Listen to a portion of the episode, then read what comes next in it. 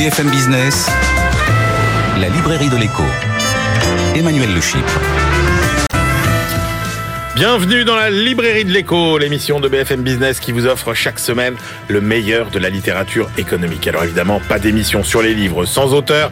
Ils seront nos invités dans la première partie de l'émission et puis vous retrouverez euh, ensuite nos deux critiques euh, dans la seconde partie. Christian Chavagneux, Jean-Marc Daniel pour leur coup de cœur et leur coup de gueule au cours d'une thématique, la dette publique et sa soutenabilité. Et puis euh, ensuite nos deux chroniqueurs, Alexandra Paget qui nous replongera au cœur du 19e siècle avec un texte de Karl Marx et puis euh, notre globetrotter Benahouda Avdedaïm avec sa moisson d'études venues du monde entier. N'oubliez pas notre compte Twitter, notre page Facebook. On démarre tout de suite avec nos auteurs.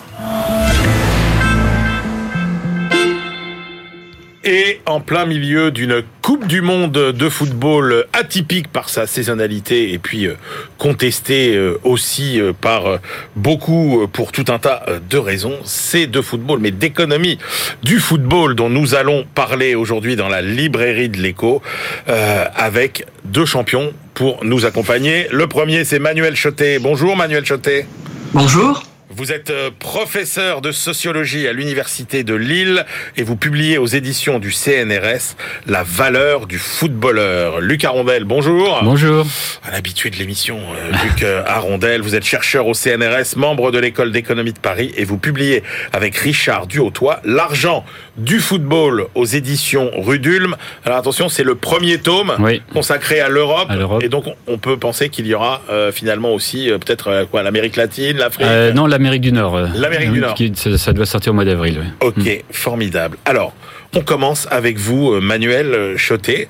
Et le point de départ de votre réflexion, c'est de dire finalement, le fait que les grands footballeurs soient des stars qui gagnent des fortunes, comme les stars de cinéma, les grands patrons, les grands patrons, eh bien, c'est une situation finalement qui ne va pas de soi, et c'est même une situation étonnante. Oui, tout à fait. Euh, alors, étonnante euh, d'une part, puisque euh, bah, déjà cet univers promeut des individus qui sont majoritairement issus du milieu populaire, qui n'ont pas fait d'études, qui sont souvent issus de l'immigration. Donc, on se retrouve à une élite voilà, atypique au regard de ce que sont les, les élites habituelles. Et c'est aussi étonnant puisque dans l'univers du football, les profits convergent vers des salariés d'exécution, c'est-à-dire des individus qui, dans la, la chaîne de commandement des clubs, sont plutôt des subalterne, puisque le joueur est sous la supervision d'un entraîneur qui lui-même dépend de cadres dirigeants.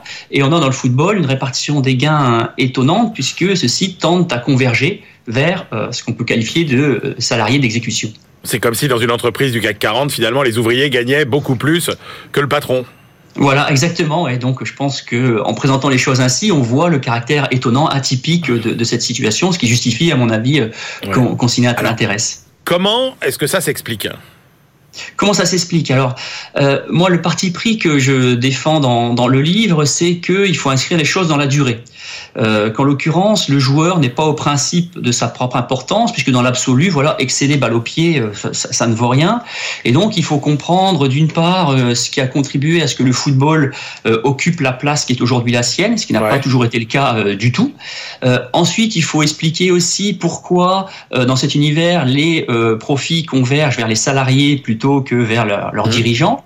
Et enfin aussi, essayer d'expliquer pourquoi on a de telles inégalités, puisque là, je dis les joueurs, les joueurs, mais en réalité, comme vous l'avez bien dit, c'est une partie d'entre eux qui tentent à euh, accaparer une large partie des profits économiques, mais aussi symboliques, parce qu'ils ne sont pas seulement des individus qui gagnent très bien leur vie, mais aussi des gens très visibles, hein, des, figures publiques connues de tous et toutes, y compris de ceux et celles qui euh, euh, ne s'intéressent pas au football. Et alors, quand vous dites il faut regarder le long terme, et donc comment en est-on arrivé là finalement? Alors là, vous me demandez en une question de résumer un livre qui fait 300, plus de 300 pages. Euh, comment est-on arrivé là? Ben, En fait, moi, ce qui m'a surtout intéressé, c'est de voir, euh, de m'intéresser à tous ceux qui, de par leur investissement, investissement économique, symbolique, réglementaire, ont contribué à produire cette situation aujourd'hui, voilà, euh, assez euh, assez étonnante. Et en l'occurrence, je pense qu'on peut pas se contenter uniquement de regarder le présent. Euh, on peut pas se contenter de considérer que c'est le talent des joueurs qui est au principe de la situation, mais de faire plutôt un, un travail qui euh, s'intéresse à tous ceux et toutes celles qui, de par l'investissement, contribuent Voilà. Alors justement, la valeur du footballeur. Alors justement, la logique des investisseurs, la logique des présidents de clubs, comment se fait-il que autant de gens souhaitent investir dans le football alors que ça leur crée beaucoup plus euh, de problèmes que ça ne leur rapporte d'argent? Oui, c'est ça en fait. Finalement, une bonne partie du livre vise à montrer euh, les déterminants non économiques de comportement économique. Et s'agissant des présidents de club, hein, l'économie du football, hein, structurellement, sur le temps long, est plutôt déficitaire. Euh, et euh, de fait, la question, c'est voilà, qu'est-ce que des individus viennent faire dans, une, dans, cette galère, d'une certaine façon Et ce qui me semble intéressant et que j'essaie d'objectiver à partir du, profil de ces, de, ces dirigeants, c'est que pour eux, c'est un espace où ils vont, je le dis de façon peut-être un peu rapide, mais convertir du capital économique en des ressources, en du réseau relationnel et politique, euh, mais aussi en de la respectabilité, de la notabilité. Et de fait, si on raisonne à l'échelle de l'économie générale de ce qu'ils échangent dans, le- qu'ils échangent dans le football, eh bien, ils je sais pas s'ils si, s'ils y gagnent, en tout cas, ils, ne font pas qu'ils perdent de l'argent. Ils perdent peut-être de l'argent, mais ils y gagnent autre chose. Alors, il y a un, acteur majeur aussi dans euh, l'injection euh, d'argent dans le football, ce sont les, les médias. Quel- quel rôle jouent-ils vraiment? Alors, les médias, historiquement, ont d'abord été structurants dans la mise en avant euh, du, football. Donc, ça a été le cas de, de la presse écrite qui, assez précocement, euh, s'intéresse au foot et euh, contribue à mettre sur le, le, le- le devant de la scène. Euh, ça a été ensuite relayé par la, presse, par la radio, pardon, puis euh, par, par la télé. Mais euh, le changement qui apparaît avec la télé, c'est que celle-ci ne contribue pas seulement ou uniquement à accroître la visibilité du, du football, mais c'est que elle devient aussi le principal, la principale source de financement Ouais. du, du football. Dans le livre, j'ai décrit finalement comment ce qu'on appelle aujourd'hui le marché des droits télé s'est mis en place. Et ce qui est intéressant, c'est que euh, au départ, euh, les, dirigeants du football et les présidents de clubs sont pas du tout intéressés par la télévision, au point même que le, le président de la fédération française dans les années 60 puisse dire qu'il trouve que le football n'est pas télégénique. Euh, Ouais. Les dirigeants de clubs ne voulaient pas euh, de la télé puisque euh, à l'époque, dans les années 70 encore, la billetterie était leur principale source de Ouais. financement et ils craignaient que la télédiffusion des matchs puisse inciter les spectateurs à ne plus venir au stade. Euh, donc de fait, il y avait plutôt une réticence historique à l'égard de, de, de, de la télévision. Et ce qui est intéressant, c'est de voir aujourd'hui comment le rapport s'est complètement inversé puisque la télé est plus que demandée, elle est plus que courtisée. Alors, n'empêche que vous posez quand même la question, euh, mais qu'est-ce qui pousse les spectateurs à aller au stade, c'est-à-dire euh, payer pour voir un spectacle euh, euh, à la qualité incertaine, euh, au résultat tout aussi incertain. Quelle est, quelle est votre conclusion? Alors là, l'idée c'était surtout de, de, voir quels sont les déterminants de la, venue au stade et de pas prendre pour argent comptant que forcément on y va que par passion ou pas, ou euh, et aussi d'essayer de voir qui sont les spectateurs, parce que finalement on a souvent l'image des spectateurs comme étant euh, euh, des masses aliénées ou fanatisées, puisqu'on on se concentre sur une petite partie de spectateurs qui sont les plus visibles, c'est-à-dire les supporters organisés et ou violents.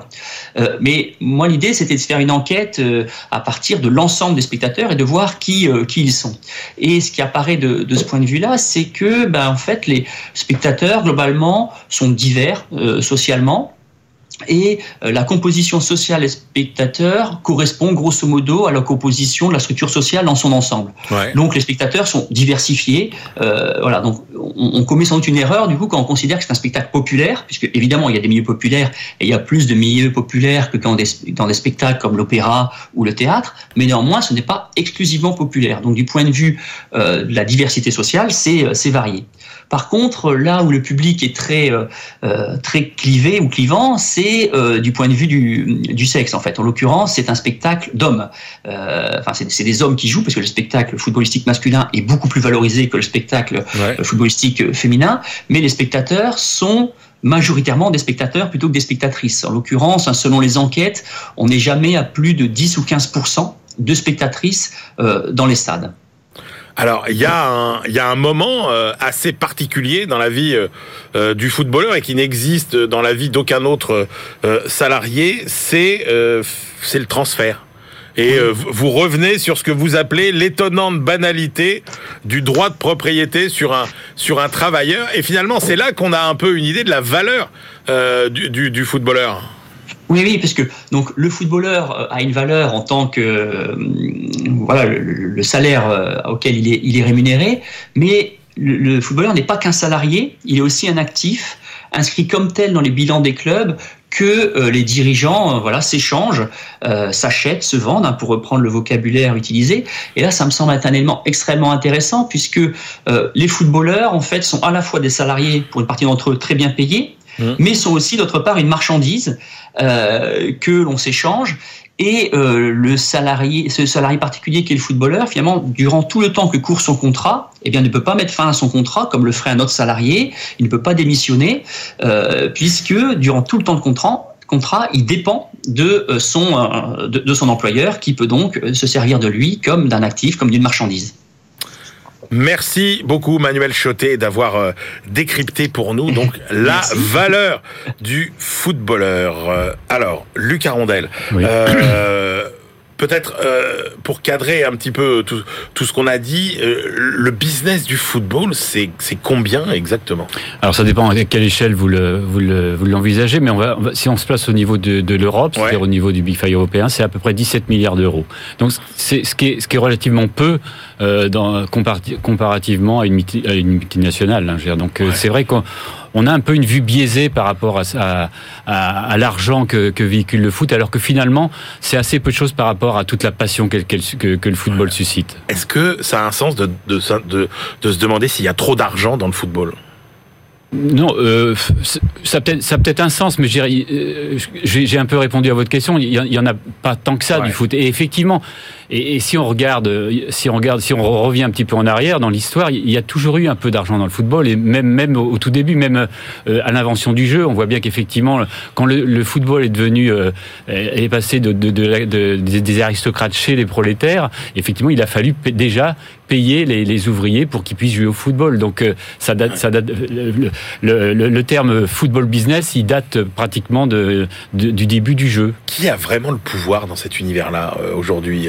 Sont les, les, les, les, maîtres en fait de, de la planète football euh, Maître, je sais pas euh, si c'est le bon terme. Effectivement, on a, on a déjà parlé, enfin Manuel Chotet en, a déjà parlé. C'est vrai que euh, l'économie du, du, du, football, elle est assez, elle est très spécifique puisque c'est vrai que c'est une, une, des seules activités économiques où ce sont les, les, les travailleurs du football qui récupèrent l'argent.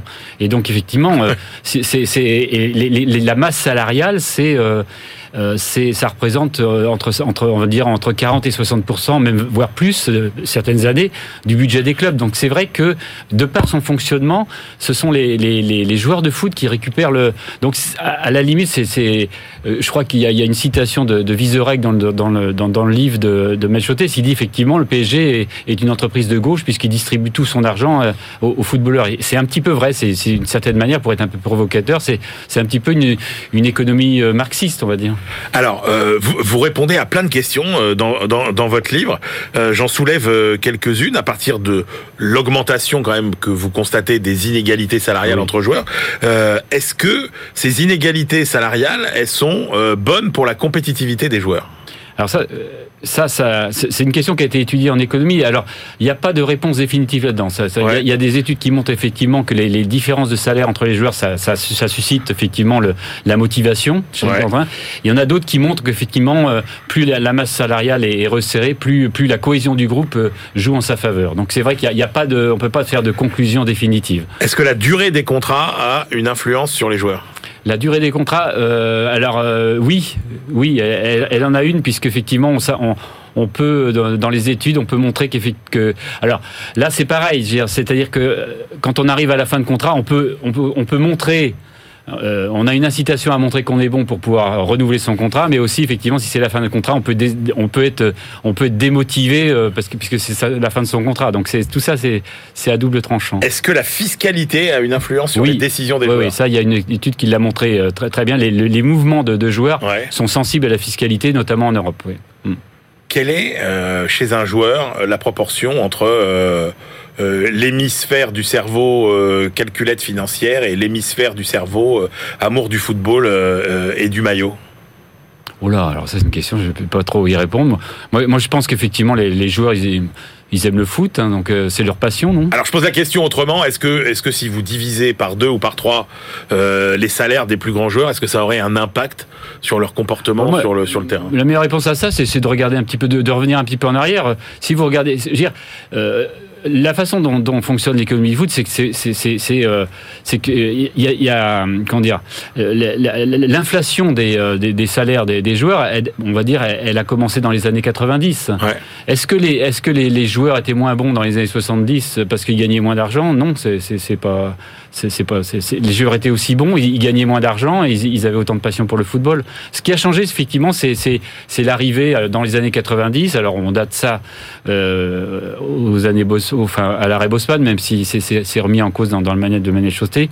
Euh, euh, c'est euh, l'argent est arrivé à ce moment-là, donc effectivement on a vu les les, les budgets des, clos, les, des, clubs augmenter, les, les, masses salariales augmenter, donc finalement le, le, le, le, comment dire les salaires ont, ont, augmenté à partir de ce moment-là. Est-ce que les, les, les parce que vous soulignez un paradoxe, vous dites finalement euh, c'est une activité qui globalement est peu est peu rentable, oui. et pourtant euh, les entreprises du secteur sont euh, des très vieilles entreprises. Oui, c'est des ça. entreprises séculaires finalement. Voilà, exactement. C'est-à-dire que dans la, donc euh, les, les, les, clubs de foot ne, ne, font pas de profit, donc on en, on en a déjà parlé tout à l'heure. Donc ouais. c'est vrai que les, les, propriétaires des les propriétaires se détiennent des clubs de foot pour d'autres raisons que, que des, des, des, raisons pécuniaires. Et donc euh, donc c'est comme ça qu'on explique aussi que ce sont les, les, joueurs euh, les, les joueurs qui, qui captent qui captent la rente un peu du football quoi. Alors l'hypothèse que vous soutenez quand même, c'est que euh, l'économie du foot est en train euh, d'entrer dans ce que vous appelez euh, l'hypermodernité.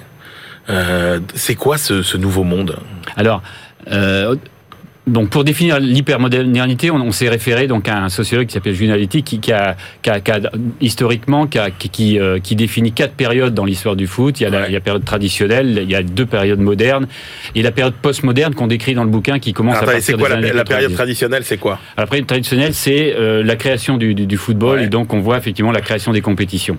La période moderne précoce, effectivement, on, on voit la, la, professionnalisation qui commence à se diffuser un peu partout en Europe. Hein, Mais là, on, euh, est, on est dans la, c'est quoi C'est l'après-guerre C'est c'est c'est euh, l'entre-deux-guerres. D'accord, l'entre-deux-guerres. Et la période moderne, moderne, moderne précoce, c'est donc euh, l'après l'après Seconde Guerre mondiale ouais. jusque jusqu'aux jusqu'aux années 90. C'est-à-dire que là, on voit la, le football se diffuser. Donc, euh, notamment, vous voyez par exemple, si on, on, on, se réfère à la Coupe du Monde, la Coupe du Monde 66 a été a été un point marquant au niveau de la diffusion parce que c'est la première fois où la, la compétition est, est, est, diffusée dans le monde entier. Et puis la, la période postmoderne, elle, elle débute euh, autour des années 90. Alors, il y a différents éléments qui peuvent qui peuvent définir cette période. Il y a donc le fameux arrêt Bosman avec la libération du marché du travail, mais il y a aussi, et ça c'est une condition nécessaire mais qui est loin d'être suffisante, il y a aussi l'arrivée de, de, de, l'argent, des droits TV, des milliardaires, etc., qui, qui, qui, qui vont commencer à, à, définir cette période et à commencer à, à expliquer pourquoi euh, les inégalités augmentent, donc en termes donc entre clubs, entre ligues et entre joueurs. Et donc c'est à travers ça qu'on qu qu voit effectivement. Alors on se réfère un petit peu aux, aux travaux de Thomas Piketty sur les inégalités. C'est un petit peu un parallèle entre la société en général et la société et l'économie du football. Et on s'aperçoit qu'effectivement cette inégalité va peut-être aboutir à, à, quelque chose qu'on qu définit comme l'hypermodernité avec aussi d'autres d'autres phénomènes qui l'accompagnent, c'est-à-dire l'arrivée de nouveaux investisseurs comme les fonds d'investissement euh, et dont et, et, aussi les nouvelles les nouveaux modes de consommation. Donc tout ça, ça, ça et finalement l'apothéose de tout ça, ce serait éventuellement la, la création, c'est-à-dire une réforme de, des compétitions en Europe à travers la, la création d'une super ligue.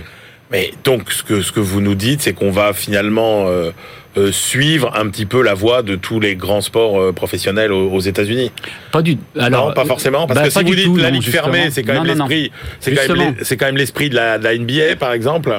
Bah justement, c'est-à-dire que c'est un peu pour ça qu'on a donc on a envisagé d'écrire un, un, second un second volume, c'est-à-dire c'est de regarder vraiment ce qui se passe aux États-Unis parce que je crois qu'on a une vue un peu biaisée de ouais. ce qui se passe aux États-Unis. C'est vrai qu'aux États-Unis, c'est une sorte de, de, village socialiste au pays dans un pays libéral. C'est absolument incroyable. C'est-à-dire que c'est un peu à fond renversé de ce qui se passe en Europe.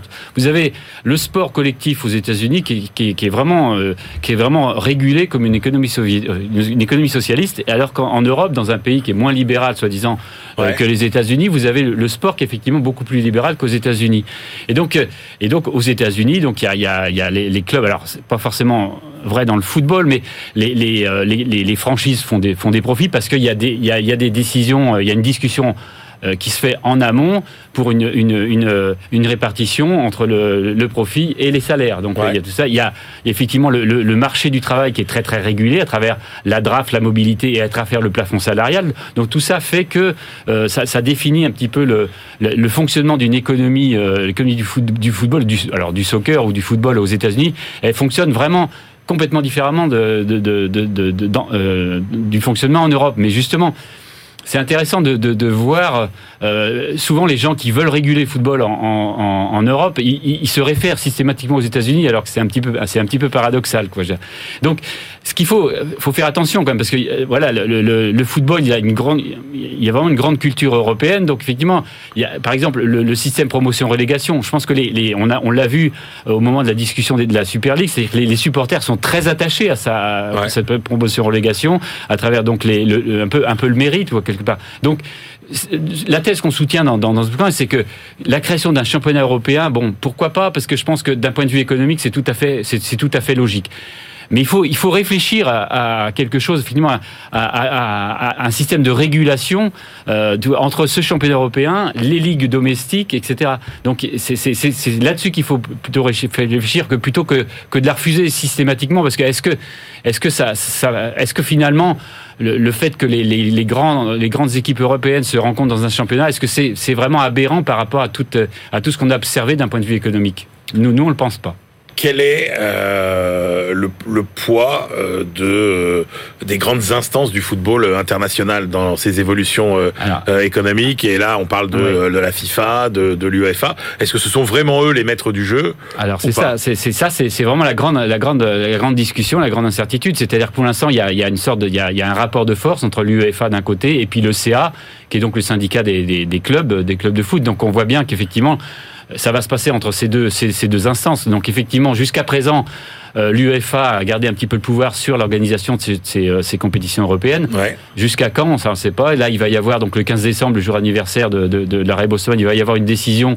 euh, qui va qui va statuer sur le le, le, le comment le, le, monopole des, des, de l'organisation des compétitions en Europe. Est-ce que ça va être légal ou pas? On va on va voir ça par, par de, de, de par l'UEFA. Donc tout ça, c'est vrai que là, en ce moment, on est un peu dans une grande période d'incertitude, ce qui ce qui qui nous a amené à réfléchir justement à, à cette période euh, de, de l'hypermodernité du foot et puis à travers ce que ça pourra, le football auquel ça pourrait aboutir, quoi. Merci beaucoup euh, Luc Arondel et puis je ne pouvais pas terminer cette séquence sans vous parler d'une formidable biographie euh, qui vient de sortir, c'est celle de Claude Papy, euh, un des plus grands joueurs français, l'icône du Sporting de Bastia. Ceux qui ont suivi l'épopée du Sporting dans les années 70 euh, s'en souviennent. c'est une biographie qui est écrite par Jean-Paul Capoury, Jean-Richard Graziani et Jean-Marc Raffaelli, une des plumes légendaire euh, de euh, Corse Matin pour euh, raconter le football corse. Et alors pourquoi je vous parle de ce livre? Bah, D'abord parce que c'est une magnifique biographie d'un joueur immense qui n'a pas eu la notoriété qu'il méritait, mais pour une raison simple, c'est qu'à l'époque, en équipe de France, il y avait au poste de numéro 10 un certain Michel Platini. Et puis, je vous en parle aussi parce que dans ce livre richement illustré, bah, vous allez découvrir ce que c'était que la vie d'un footballeur professionnel dans les années 70. Et Luc Arondel on pourra mesurer à quel point le monde a changé. Euh, et c'est pour ça aussi qu'en contrepoint euh, de vos deux livres, euh, Manuel Chotet et Luc Arondel, c'est intéressant de comparer finalement le chemin parcouru dans ce monde du football. Merci beaucoup donc à tous les deux. je rappelle votre livre, Luc Arondel, avec Richard Duhautois c'est non, c'est pas Coupe du Monde 2022. Coupe du Monde 2022, c'est le bandeau. C'est l'argent du football, le volume 1 consacré à l'Europe aux éditions Rudulm. Et puis euh, le livre de Manuel Chotet, La valeur du footballeur, CNRS édition. On se retrouve tout de suite pour la deuxième partie de l'émission.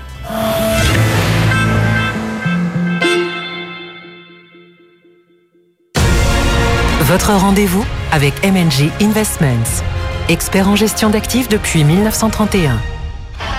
Du lundi au vendredi sur BFM Business, place au débat, à la controverse et à la pédagogie. Dès 9h, Nicolas Dose donne la parole aux experts sur les grands sujets d'actualité du jour. Politique, économie, société, internationale. Économistes, journalistes et chefs d'entreprise confrontent leur vécu et leur point de vue. Une heure d'échange constructif pour apprendre et comprendre. Et tous les jeudis, les experts du Cercle des économistes rejoignent le débat pour partager leurs réflexions sur les thématiques en question. Les experts, présentés par Nicolas Dose, du lundi au vendredi à 9h et 13h sur BFM Business. Disponible sur tablette, mobile et rmcbfmplay.com. Face au Covid-19, le port du masque est fortement recommandé quand il y a beaucoup de monde, en particulier dans les transports en commun, les espaces clos, et aussi en présence de personnes fragiles ou en cas de symptômes. Ensemble, restons prudents. Ceci est un message du ministère de la Santé et de la Prévention. Jusqu'à demain, grâce à votre carte Waouh Auchan, des 15 euros d'achat en chocolat de fin d'année, recevez un bon de réduction de 5 euros à valoir sur vos prochaines courses. Avec une offre pareille, c'est un peu Noël avant l'heure. Vous allez fondre de plaisir. Auchan, avec plaisir. Bon de réduction de 5 euros émis des 15 euros d'achat sur tous les chocolats de fin d'année. Hors promotion en cours et self-discount. Valable dans vos magasins et drive Auchan participants. Nos hypermarchés sont exceptionnellement ouverts ce dimanche toute la journée. Voir sur Auchan.fr. Pour votre santé, évitez de grignoter. Il suffit parfois d'un instant pour changer notre quotidien. En ce moment, avec Audi célébrez le design, la technologie, l'expérience de conduite et faites entrer le meilleur de l'univers Audi dans votre vie. N'attendez plus. Choisissez l'Audi Q3, le SUV compact polyvalent parmi une sélection de modèles disponibles immédiatement. Rendez-vous sur audi.fr ou chez votre partenaire le plus proche. Pensez à covoiturer.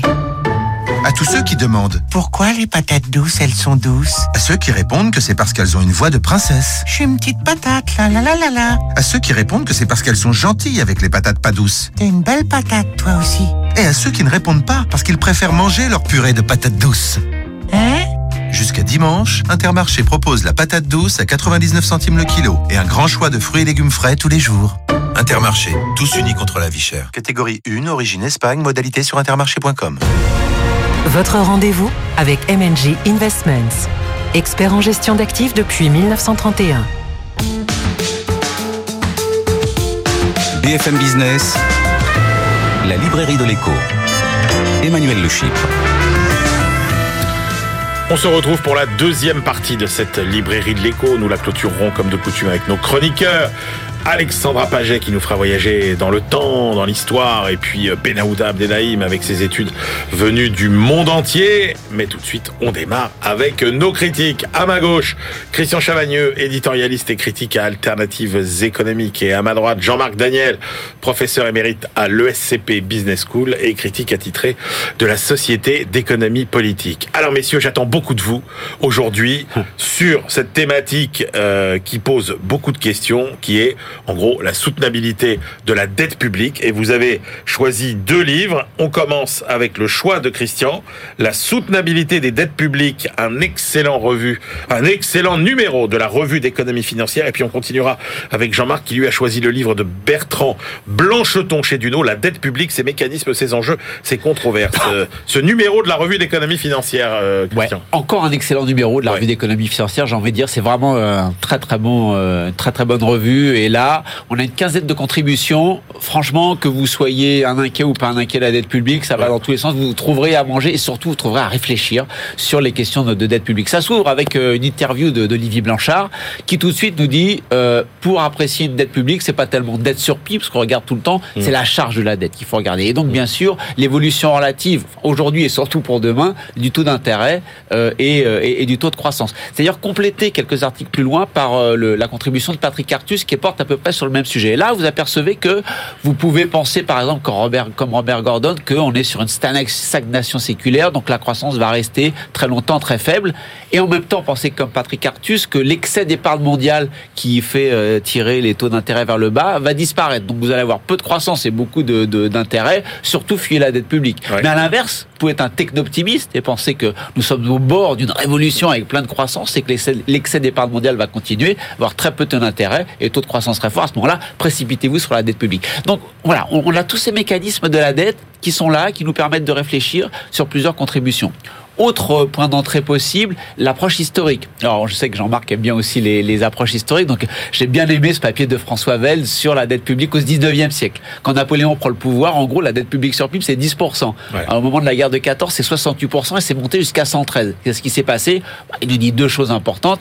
La guerre 1870 qu'on a perdu quand même, et donc les réparations allemandes, sept fois le budget de la France, donc évidemment ça fait grapper la dette. Et puis le fameux plan Fraissinet d'infrastructures publiques, notamment euh, dans, le rail, qui va faire exploser la dette. Mais, mais, pour de bon, d'ailleurs, Bernard Blancheton, dans, son livre, parle aussi euh, du plan, du plan comme le bon exemple historique du fait que de la dette publique finance de l'investissement public très utile.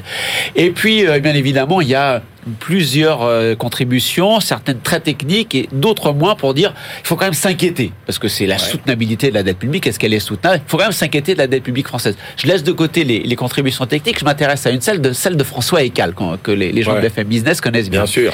Et un spécialiste, grand spécialiste des finances publiques, j'ai trouvé euh, intéressant. Pourquoi? Parce qu'il nous dit est-ce qu'on peut définir un niveau optimum de la dette publique française? Réponse non, c'est trop difficile, on peut pas. Ok, si on peut pas définir un niveau optimum, est-ce qu'on peut définir un niveau autour de laquelle on devrait stabiliser la dette publique pour être sûr qu'il n'y a pas trop de problèmes Non, on peut pas non plus. Deux grosses questions et deux grosses réponses. Donc on pourrait dire bon, pas de niveau optimum, pas de niveau auquel on peut dire il faut la stabiliser, ça s'arrête là. Et pourtant, François Ecal, ligne d'après, nous dit mais il faut la stabiliser à notre niveau actuel. Ah bon? Pourquoi? Bah, On ne sait pas, parce que François Ecal a décidé qu'il fallait la stabiliser à ce niveau actuel. Un ressenti personnel qui fait qu'il se dit autour de 110, 115%, voilà, c'est à peu près, j'ai pas envie d'aller plus loin.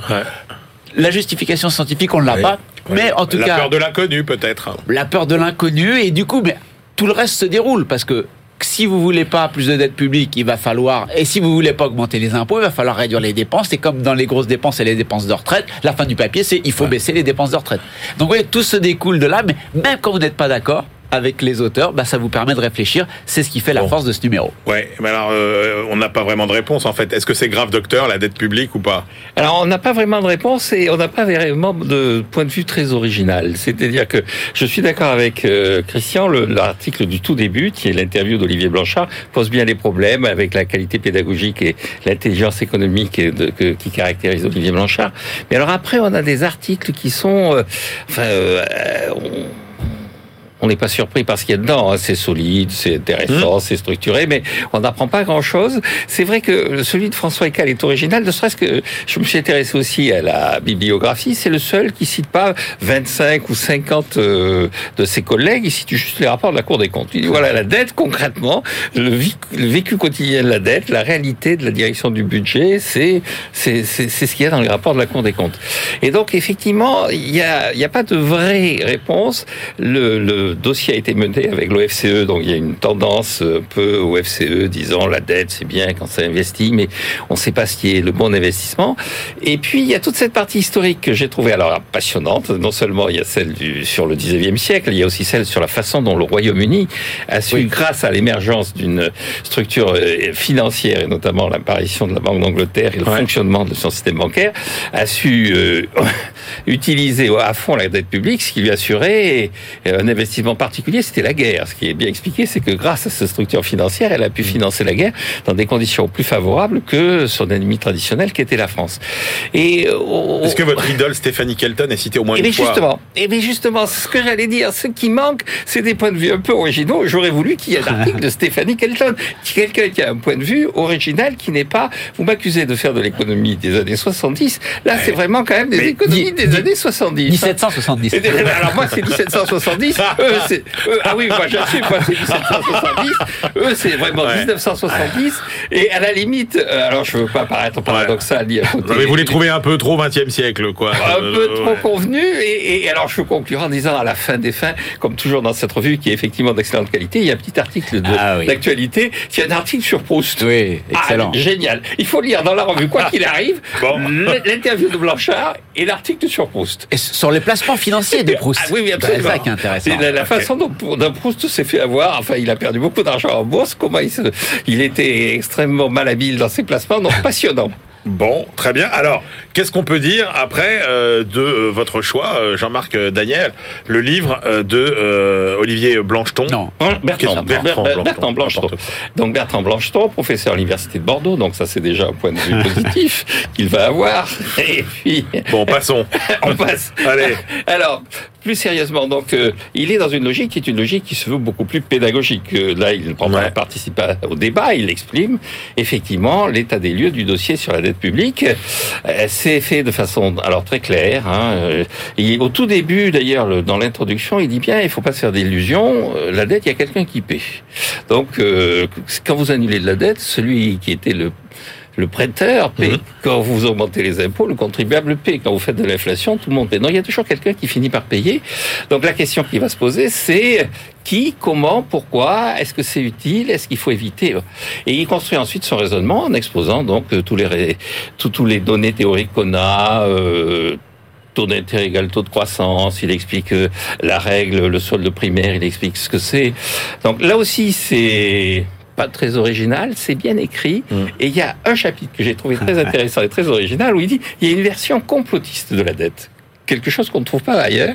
Et donc, il revient sur tous les débats qu'il y a eu à un moment donné sur la réactivation autour de la loi de 1973 qui avait modifié le statut de la, Ah la oui. Banque de France et Ah dont oui. on avait dit qu'elle avait été faite à la demande de, de- des banquiers, euh, Pompidou, De Rothschild. de Rothschild, de chez Rothschild, Giscard étant mêlé à tout ça, et donc avec comme objectif effectivement de vider le trésor public au profit de la grande finance internationale. Donc il montre tout ça très bien. Il manque un article de Stéphanie Kelton là aussi. Décidément.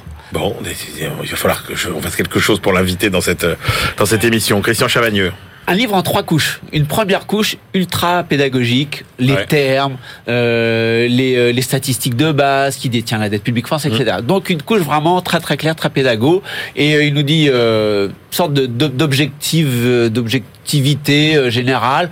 La dette publique, euh, faut pas aller trop loin parce que sinon ça vous pose des problèmes. En même temps, quand les libéraux vous disent qu'il faut pas de dette publique, c'est stupide parce que euh, il en faut. Euh, le- L'effet d'éviction, euh, si vous faites de la dette publique, tout l'argent qui va financer le public finance pas le privé, on n'arrive pas à le mettre en évidence. L'équivalence ricardienne que Ricardo n'avait pas d'ailleurs soutenu, peu importe, euh, disant que Pas si sous vous- la forme actuelle. pas sous la forme actuelle en tout cas. Si vous si vous laissez euh, la dette monter, euh, les gens vont bien comprendre que demain ce sera des impôts, donc ils vont retirer autant de l'économie que vous mettez en mettant plus de dettes. Euh, la soutenabilité, bah la France elle a fait progresser sa dette longtemps et puis pourtant il n'y a pas de problème. Donc C'est il nous dit, effrayant. il On nous dit, rien en fait. il nous, il nous dit, il nous dit finalement, euh, il n'en faut pas trop, mais dire qu'il n'en faut pas, ça va. Ça, c'est la deuxième couche. Non, c'est la première couche, très pédago. Deuxième couche, une dimension historique. Des années 70 à aujourd'hui, la dette publique Ouais. française a augmenté. Comment est-ce qu'on l'explique? Différents mécanismes, le rôle des banques centrales là-dedans, oui, non. Tout ça resterait euh, de, de vraiment de bonne loi. Il manque juste, je trouve, euh, le, le, le manque d'interrogation sur les baisses d'impôts. Si vous inquiétez de la dette, si vous inquiétez de la différence entre les dépenses et les recettes, quand vous avez plusieurs décennies de baisse des recettes, quel impact ça a sur la dette publique? Positif, négatif? Dommage, comme il s'intéresse beaucoup, il développe beaucoup de mécanismes économiques, j'aurais bien voulu qu'il nous développe ces idées là-dessus. Deuxième couche. Mais troisième couche, c'est le mode panique. C'est le mode panique. La dette publique française dans une situation gravissime. La gravité de la situation française. On comprend pas pourquoi tout le reste étant pédago, explicatif, historique, tout d'un coup, euh, c'est comme pour le- le- l'article de François Ecal tout à l'heure. On ne sait pas pourquoi il panique. Alors si, il nous dit, regardez, la dette publique française est plus élevée que dans les autres pays riches.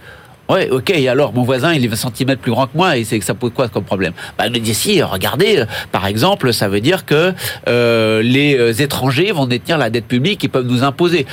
Oui, mais alors, sauf qu'aujourd'hui, les étrangers sont en minorité. Ah oui, mais c'est- la banque centrale, donc ça, on va pas en tenir compte. Pourquoi on n'en tient pas compte? Ça fait un moment que c'est là, et puis ça va encore durer. Les banques centrales vont pas vendre la dette euh, publique française demain matin. Donc non, c'est un élément structurel. Et il se trouve qu'aujourd'hui, structurellement, les étrangers détiennent, ne sont pas majoritaires dans la détention de la dette publique française. Quand est-ce que les étrangers, les créanciers étrangers, nous ont imposé la dernière fois une politique publique? Jospin a fait les 35 heures sans problème. Emmanuel Macron fait le prélèvement forfaitaire unique qui baisse la fiscalité du capital sans aucun problème. C'est pas les marchés financiers. Voilà. Donc c'est dommage qu'il y ait cette troisième couche parce qu'avec les deux premières, ça aurait fait, comme dit Jean-Marc, un petit livre d'autoroute quoi sur la sur la dette publique française sans surprise, mais on aurait pu accepter. Bon, on a beaucoup. Juste une remarque. Il faut qu'on rapport- ter- faut qu'on arrête, Jean-Marc. Oui, oui, Très mais vite. par rapport, une conclusion dans tout ça, c'est un grand absent quand même, c'est l'or. C'est-à-dire que le- la, la référence ultime qui était dans, dans la partie historique et qui était la nécessité pour les États quelque part de fournir de l'or à leurs euh, créanciers a disparu et ça, c'est jamais mis en avant. Donc, il manque vraiment un article de Stéphanie Kelton. Non, mais nous, sommes dans un, un, océan d'incertitude. Finalement,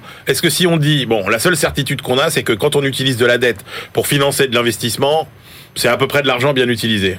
Si l'investissement est rentable, ce que dit bien d'ailleurs euh, Bertrand Blancheton, c'est-à-dire qu'il y a des investissements qui sont rentables, mais euh, il y a des investissements qui sont faits à perte. C'est l'histoire des ronds-points. Eh ben, Est-ce que s'endetter pour faire des ronds-points, c'est utile? Merci messieurs. On se retrouve tout de suite euh, avec Alexandra Paget, notre bibliothécaire. BFM Business, la librairie de l'écho. Les livres d'hier et de demain. Chère Alexandra, bonjour. Bonjour Emmanuel. Notre bibliothécaire du jour qui nous ramène en quelle année? 2 décembre 1851. Ouais. C'est une colle. Euh, C'est la date du coup d'État du futur Napoléon III. Alors, il est président de la République française à ce moment-là, Louis-Napoléon Bonaparte. Il prend le pouvoir, il instaure le Second Empire, et Marx intitule son texte, parce qu'on parle de Marx aujourd'hui, le 18 brumaire de Louis Bonaparte. En fait, il fait référence au précédent coup d'État, c'est-à-dire celui du premier empereur, Ouais. Napoléon Bonaparte, donc l'oncle de celui dont on parle, du coup d'État du 18 Brumaire en 8, c'est-à-dire en 1799, qui a instauré le consulat. Alors, bon, Karl Marx, tout le monde le connaît, mais re- replacez-nous ce, ce texte un petit peu dans, euh, dans la grande œuvre de Karl Marx. Eh bien, le 18 Brumaire de Louis Bonaparte, en fait, c'est un texte qui est euh, méconnu, certes, mais aussi fondamental, en fait, que le manifeste du Parti communiste ou que le Capital. Il est diffusé euh, la première fois en 1852 dans le premier numéro euh, d'une revue new-yorkaise qui s'appelle La Révolution. Et je vous rappelle d'ailleurs au passage que Marx est journaliste de formation. Il, est, il est publié ce texte sous la forme de sept articles écrits à chaud quasiment au lendemain du coup d'État. Alors, dès le préambule, hein, Marx euh, se distingue à la fois des invectives de Victor Hugo, euh, donc le fameux Napoléon le Petit en 1852, et de l'objectivisme assez mal maîtrisé, à vrai dire, de Proudhon dans la révolution sociale démontrée par la France, euh, pardon, démontrée par le coup d'État du 2 décembre, toujours en 1852. Et en fait, l'idée de ce texte, c'est comment la lutte des classes en France créa des circonstances étranges et une situation telle, Emmanuel Benahouda, qu'elle permit à un personnage médiocre et grotesque de faire figure de héros. D'accord. Et donc le propos de Marx Alors, bah, le propos de Marx, pour commencer, c'est le bis repetita, hein, le- les balbutiements de l'histoire, les Ouais. fameux. Au début du livre, il écrit tous les grands événements et personnages historiques se répètent pour ainsi dire deux fois.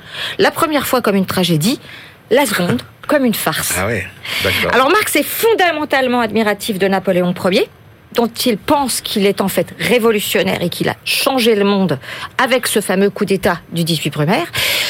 Quant à Napoléon III, alors là, il est nettement plus critique. Hein. Euh, euh, il est très critique de la Révolution de 48, euh, qui lui, pour lui, ne fut que retour du spectre de la vieille Révolution. Alors, sa lecture est différente de celle de Victor Hugo et de Proudhon, je vous le disais, qui ont écrit les deux textes majeurs sur ce coup d'État à l'époque, parce que le coup d'État du neveu de l'empereur est vu comme un malheureux concours de circonstances, à vrai dire. Merci beaucoup Alexandra Paget de nous avoir replongé au cœur de ces moments tumultueux du 19e siècle, près de nous dans le temps, mais plus loin de nous géographiquement. Notre globe trotteur, tout de suite Benahouda Abdelhaim. BFM Business, la librairie de l'écho. Les livres d'ailleurs. Cher Benahouda, bonjour. Bonjour. Benahouda, on commence par s'intéresser à la transparence du budget de la défense américaine et au coût de la capacité militaire des États-Unis. C'est semble-t-il un, grand exercice de clarté. Euh, L'auteur travaille pour l'American euh, Enterprise Institute, un cercle de réflexion à Washington proche des républicains. Surtout Hélène McCusker était précédemment chargée des affaires budgétaires du Pentagone, donc elle sait à peu près de quoi elle parle. Elle entend que les États-Unis redéfinissent ce que doit réellement euh, relever de son ancien ministère. Pour cette spécialiste des comptes publics, le budget du Pentagone euh, est tout simplement devenu le bouton facile sur lequel euh, appuyer que l'État fédéral cherche à financer la résolution de tel ou tel problème qui n'a à peu près rien à voir avec euh, les affaires Ah militaires. Alors, selon sa démonstration, sous un aspect euh, strictement facial, euh, les fonds alloués au ministère de la Défense ne cessent de gonfler, euh, mais en fait de moins en moins pour des missions d'ordre militaire et de sécurité nationale. Alors, ces calculs, c'est que sur les 773 milliards de dollars de l'exercice fiscal 2023, près de 109 milliards vont aller à des programmes, à des activités qui ne contribuent pas à la capacité militaire. Alors le caractère discrétionnaire de, de l'attribution de, de, ces moyens fait ainsi que 14% du budget de la défense voté par le Parlement ouais. ne va pas servir de près ou de loin à la défense. Ceci posé pour Hélène McCusker, il ne s'agit pas de réduire les ressources euh, du Pentagone, mais bel et bien de récupérer ces 109 milliards de dollars ouais. Pour des fonctions centrales de défense. Ce qui, pour donner un ordre d'idée, euh, représenterait un surcroît de l'équivalent euh, de la totalité des budgets militaires cumulés du Royaume-Uni et de la France. Et elle juge tout à fait indispensable de soustraire des comptes euh, de son ancien ministère ce qui doit relever de l'aide à l'étranger, euh, de l'énergie, de la santé ou bien encore euh, de la sécurité intérieure. Les Américains devraient comprendre, écrit-elle, ce que coûte cette priorité obligatoire et exclusive du gouvernement fédéral. Et pour cela, il faut améliorer, selon elle, la transparence et la productivité des ressources allouées au Pentagone. Et oui, parce que ça veut dire que du coup, l'Amérique dépense moins qu'on le croit pour euh, véritablement euh, sa euh, défense. Allez, on s'intéresse maintenant aux entreprises chinoises dans l'exploitation minière en Arctique, Benahouda. Oui, c'est un travail collectif euh, de recherche publié par euh, l'Institut danois d'études internationales, le DIIS, à Copenhague. Euh, Patrick Anderson et, ses co-auteurs estiment qu'en se concentrant exclusivement sur la propriété d'État chinoise dans les projets d'extraction minière de la zone arctique, c'est en fait rater l'essentiel. la dépendance de certaines entreprises occidentales à leurs partenaires chinois dans ce domaine où chacun en fait minimise la euh, dépendance, la relation de l'un à l'autre. Ce qui est aussi d'instructif ici, c'est que contrairement à ce que l'on peut beaucoup entendre euh, par ailleurs, c'est que ces compagnies chinoises minières ne sont pas de simples rouages dans la politique extérieure de l'État chinois. Euh, elles suivent leurs propres priorités commerciales, je cite, en saisissant les opportunités offertes par le soutien euh, de la puissance publique chinoise. Contrairement à certaines idées reçues, donc, le Parti communiste ne dirige pas d'investissement spécifique, mais conçoit des politiques d'incitation qui encouragent ces entreprises à contribuer aux objectifs de l'État en Arctique.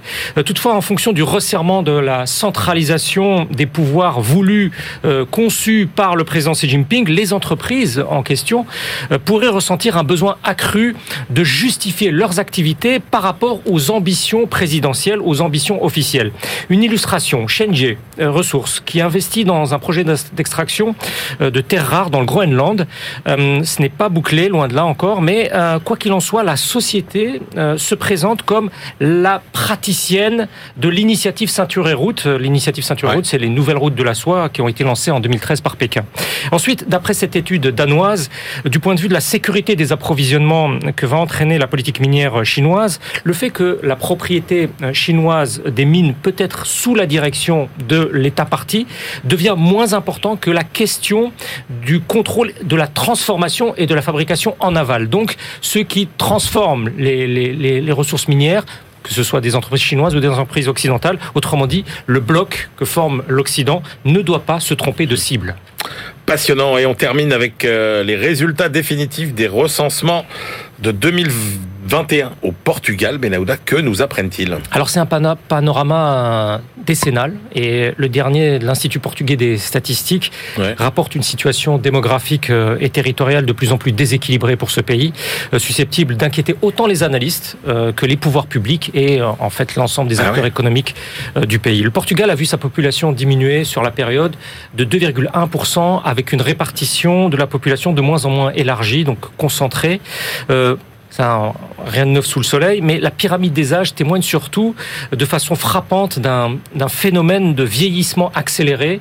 Euh, les 65 ans et plus au Portugal forment 23,4% de la population, quand la faiblesse de la natalité, elle s'accentue. Les 0-14 ans, c'est seulement 12,9% de la ah population. Alors, une des données parmi les plus marquantes, c'est qu'en 2021, il n'y a plus que 91 hommes pour 100 femmes, ce qui, ref, ce qui, ce qui reflète, euh, nous dit le rapport, les niveaux de mortalité masculine mmh. plus élevés. Et tout ceci signifie que pour une centaine d'individus qui quittent le marché du travail actuellement, seuls 76 y font leur entrée. Ah oui. 10 années seulement euh, auparavant, c'était 94. L'écart est immense. Et déjà alors, l'Institut mettait en garde quant à cette impossibilité de remplacer les forces vives, les forces vives pardon, du, du pays. Euh, à côté de cela, le niveau moyen de, de qualification s'élève de façon accélérée au Portugal. Près de 20% euh, de son peuple a suivi des études d'enseignement supérieur sanctionnées par un diplôme euh, de, de licence. Euh, Cela représente 6 points de plus en seulement 10 ans.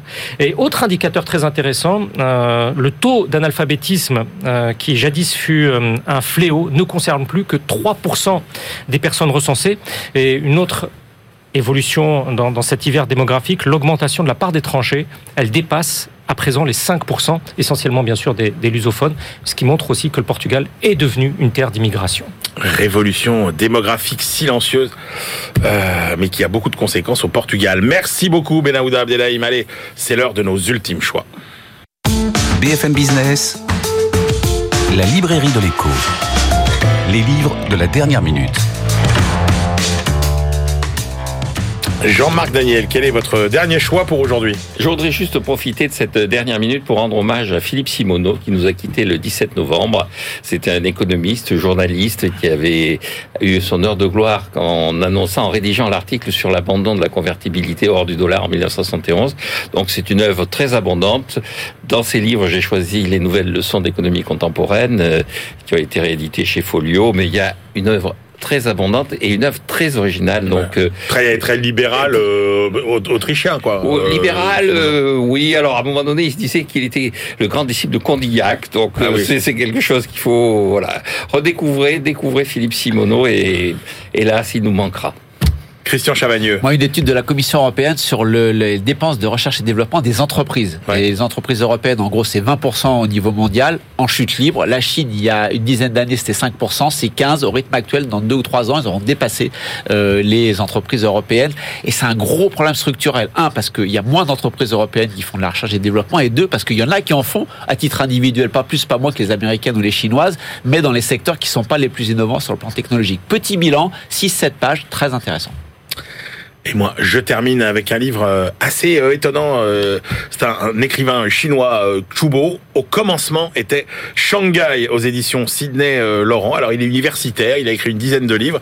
Et puis, il est retenu à Paris à cause de la pandémie. Et il échange une correspondance avec sa mère qui a 90 ans et qui habite à Shanghai. Et alors, on est plongé au cœur de la ville de Shanghai, autour de la société de Shanghai, de toutes ces évolutions que connaît la société chinoise en ce moment, l'urbanisation la digitalisation, la hausse des prix de l'immobilier. C'est vraiment une plongée euh, passionnante dans la vie quotidienne euh, des Shanghaïens au moment où le climat social, évidemment, se tend en Chine. Voilà, c'est la fin de cette librairie de l'écho. On se retrouve la semaine prochaine et d'ici là, bonne lecture.